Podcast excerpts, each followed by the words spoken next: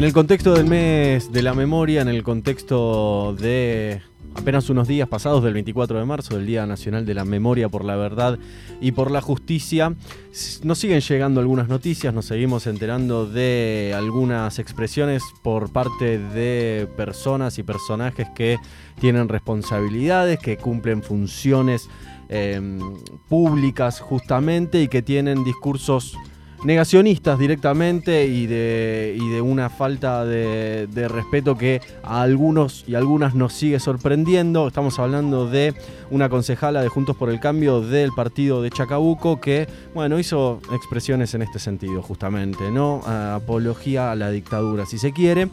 Y la Comisión Provincial por la Memoria obviamente salió no solo a repudiar, sino también a solicitar la, la expulsión de la concejala Silvia Gorosito, insisto, de Juntos por el Cambio eh, Chacabuco. Y nos tomamos de esta información para hablar con Sandra Raggio, directora general de la Comisión Provincial por la Memoria, para hablar de este caso y para hablar de, eh, en este contexto y en esta semana y mes de la memoria, qué es lo que podemos hacer frente a estos discursos. Sandra, buenas tardes, acá te saludamos Raquel y Agustín en todo otra vez. ¿Cómo estás? Hola, ¿qué tal? ¿Cómo están? Bien, por suerte.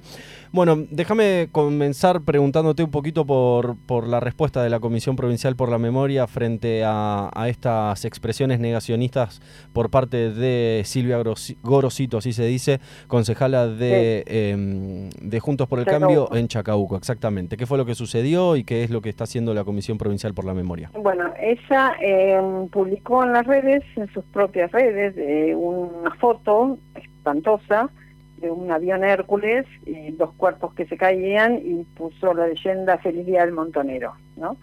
Em, y yo te quería eh, agregar algo. Mm, lo que hace Silvia Gorosito no es negacionismo, es apología del delito. Claro. O sea, porque ella no está negando lo que pasó.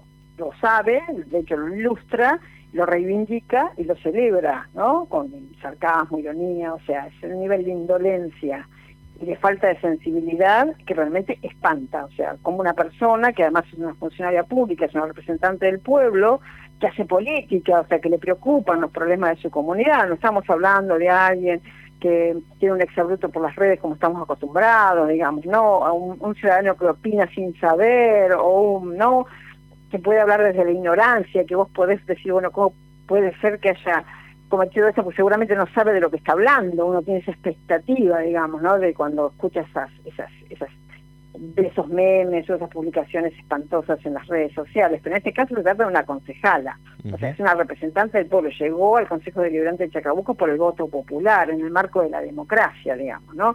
Alguien que tiene además que, como todos los ciudadanos, que cumplir con la ley. En principio con la Constitución Nacional, con la Constitución Nacional, digamos, ¿no?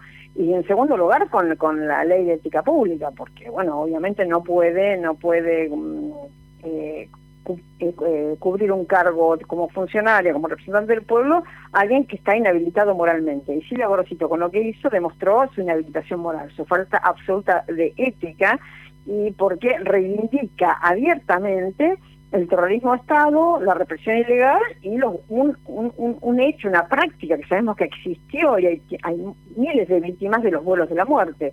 O sea que es realmente inadmisible que una funcionaria pública eh, haga esto. Y ha hecho apología del delito, que es una conducta que tiene penalización, que está en el Código Penal, digamos, ¿no? El negacionismo no está en el Código Penal. Podemos sancionarlo moralmente, políticamente, pero no está en el Código Penal. La apología del delito sí, lo que ella hizo fue incluso más allá que los perpetradores. Los perpetradores han hecho los crímenes y ha guardado silencio.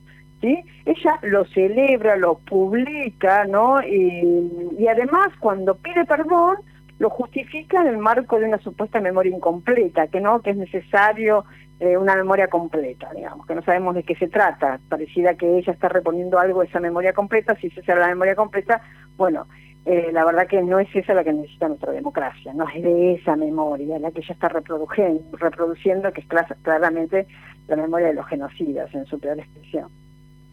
Te consulto, Sandra, ¿qué tipo de medidas pudieron desde la comisión llevar a cabo para pedir que, se remueva esta, a esta concejala?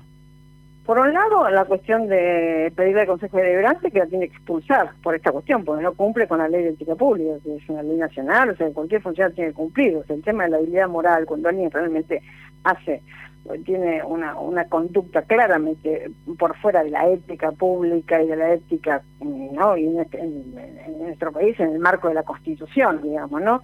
Y por otro lado, la cuestión de la sanción penal, nosotros estamos por presentar la denuncia penal, por apología del delito, para que la justicia también intervenga y sancione esa conducta que está tipificada en el Código Penal, porque se trata de una funcionaria pública, insisto, es un diferencial que tiene frente a cualquier expresión de cualquier ciudadano o ciudadana de nuestro país. Es una funcionaria pública, es inadmisible lo que hizo eh, realmente es, eh, pasó un límite eh, intolerable que no podemos tolerar. Y eso lo tiene que también plantear las el partido político a la que pertenece, la coalición electoral a la que pertenece, o sea, Juntos por el Cambio es la que debería estar solicitando la expulsión eh, del cuerpo de concejales, digamos. Bueno, una cuestión acá de cómo se dirimen la, las cuestiones político-electorales. Esto está más allá de todo eso, esto es una cuestión ética fundamental y que tiene que ver con los valores centrales de, diría, de la humanidad, digamos, ¿no? Porque lo, que pasó en Argentina fueron crímenes contra la humanidad y eso y de eso se trata. Son crímenes contra la humanidad, ¿no? Contra el derecho de la gente. Así que eh, eh, tiene una gravedad realmente que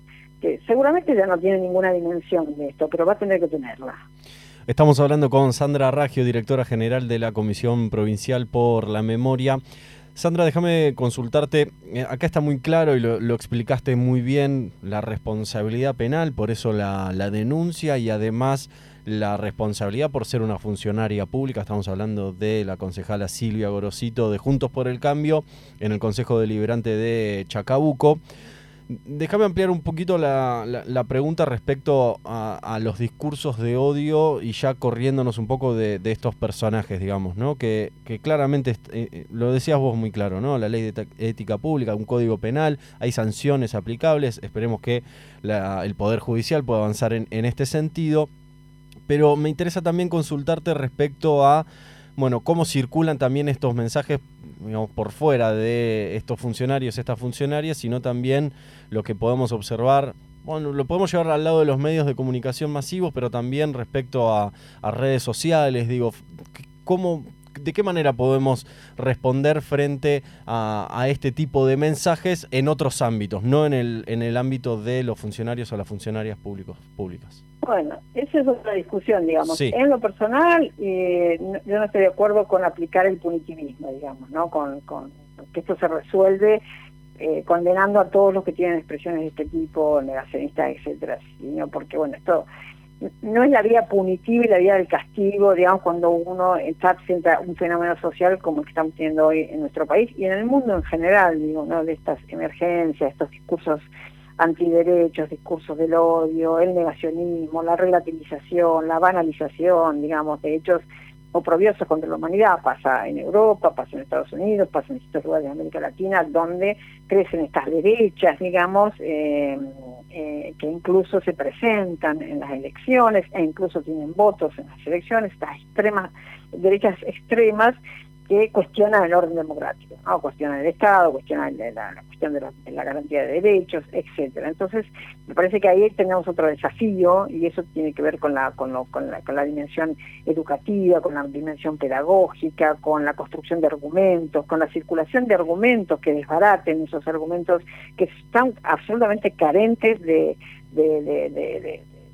validación como, como hecho social, digamos, ¿no? De lo, de lo que hablan, ¿no? Cuando eh, discuten si pasó, si no pasó, si los 30.000 o los 30.000, la verdad que discuten con un nivel de banalización y relativización y de ignorancia muy profunda que son eh, eh, falacias claramente y fácilmente eh, discutibles, digamos. Entonces, eh, qué sé yo, a, la, Silvia Grosito le podemos discutir porque no tiene que reivindicar los buenos de la muerte, digamos. O sea, es un argumento insostenible que ella puede dirimir de por qué está de acuerdo con eso. Entonces, ahí la, la, la, cuestión es, eh, bueno, generar los ámbitos de discusión, sobre todo con las nuevas generaciones, que es lo que más nos preocupan, porque en las nuevas generaciones un sector de los jóvenes está siendo atraído por este tipo de discursos, ¿no? Porque aparecen como discursos contestatarios, más rebeldes, que que son que se ponen en status quo, parece que los derechos humanos son, son parte del status quo, lo que viene de arriba, lo que viene como normado, lo que viene... Entonces nos parece que es importante, eh, ahí no, no, bueno, cada caso es cada caso, hay que analizarlo, ¿no? Pero, eh, pero la vía punitiva para mí no sería la mejor solución, digamos, ¿no? Porque constituirse en víctimas y en perseguidos políticos a quienes tenés que discutirle socialmente y políticamente en, la escena pública, digamos. Entonces, es más, es más, es para mí la vía punitiva en ese sentido no, no, presta tanta eficacia, pero en los funcionarios públicos es diferente porque, bueno, eh, tienen otros deberes.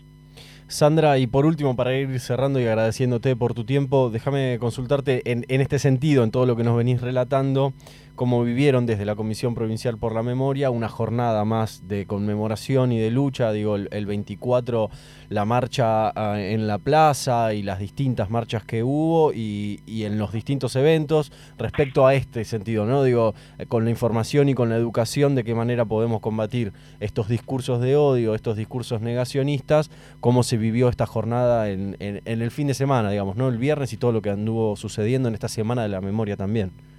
Sí, como uno lo ve, eh, la verdad que siempre las movilizaciones son altamente masivas, y hemos tenido actividades en todos lados, o sea, una realmente un activismo muy fuerte, muy fuerte, pero que evidentemente no alcanza. Lo que eh, lo que tenemos que lograr es que eh, romper un poco el círculo de los que estamos convencidos, sino salir un poco a discutir más. Y en ese sentido creo que la escuela, el espacio público, nosotros estuvimos, en, por ejemplo, en General Lavalle, eh, un, acto en el sitio de memoria que está en el cementerio General Lavalle, donde aparecieron los cuerpos precisamente que, el mar devolvió producto de los vuelos de la muerte, eh, que fueron identificados mucho tiempo después, y allí los jóvenes de la escuela secundaria de General Lavalle, un pueblo muy chico que siempre había dado un poco la espalda a esta historia, eh, promovieron en el Consejo Deliberante una ordenanza para crear un sitio de memoria. Y ellos lo están administrando, digamos, ¿no? Ellos hacen las visitas guiadas, explican lo que pasó, etcétera.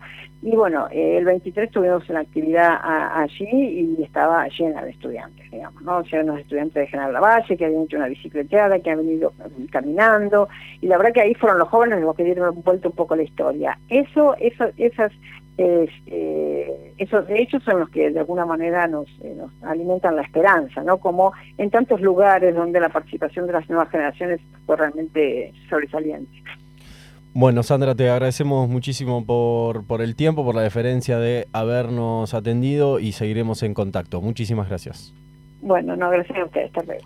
Adiós. Ahí pasaba entonces Sandra Raggio, directora general de la Comisión Provincial por la Memoria, a partir de una noticia que tiene que ver con una concejala de Juntos por el Cambio de la ciudad de Chacabuco que básicamente publicó en sus redes sociales una apología al delito, como bien nos explicaba Sandra, y a partir de eso aprovechamos para discutir un poquito en esta semana y en este mes de la memoria respecto a los discursos de odio y el negacionismo aquí en todo otra vez.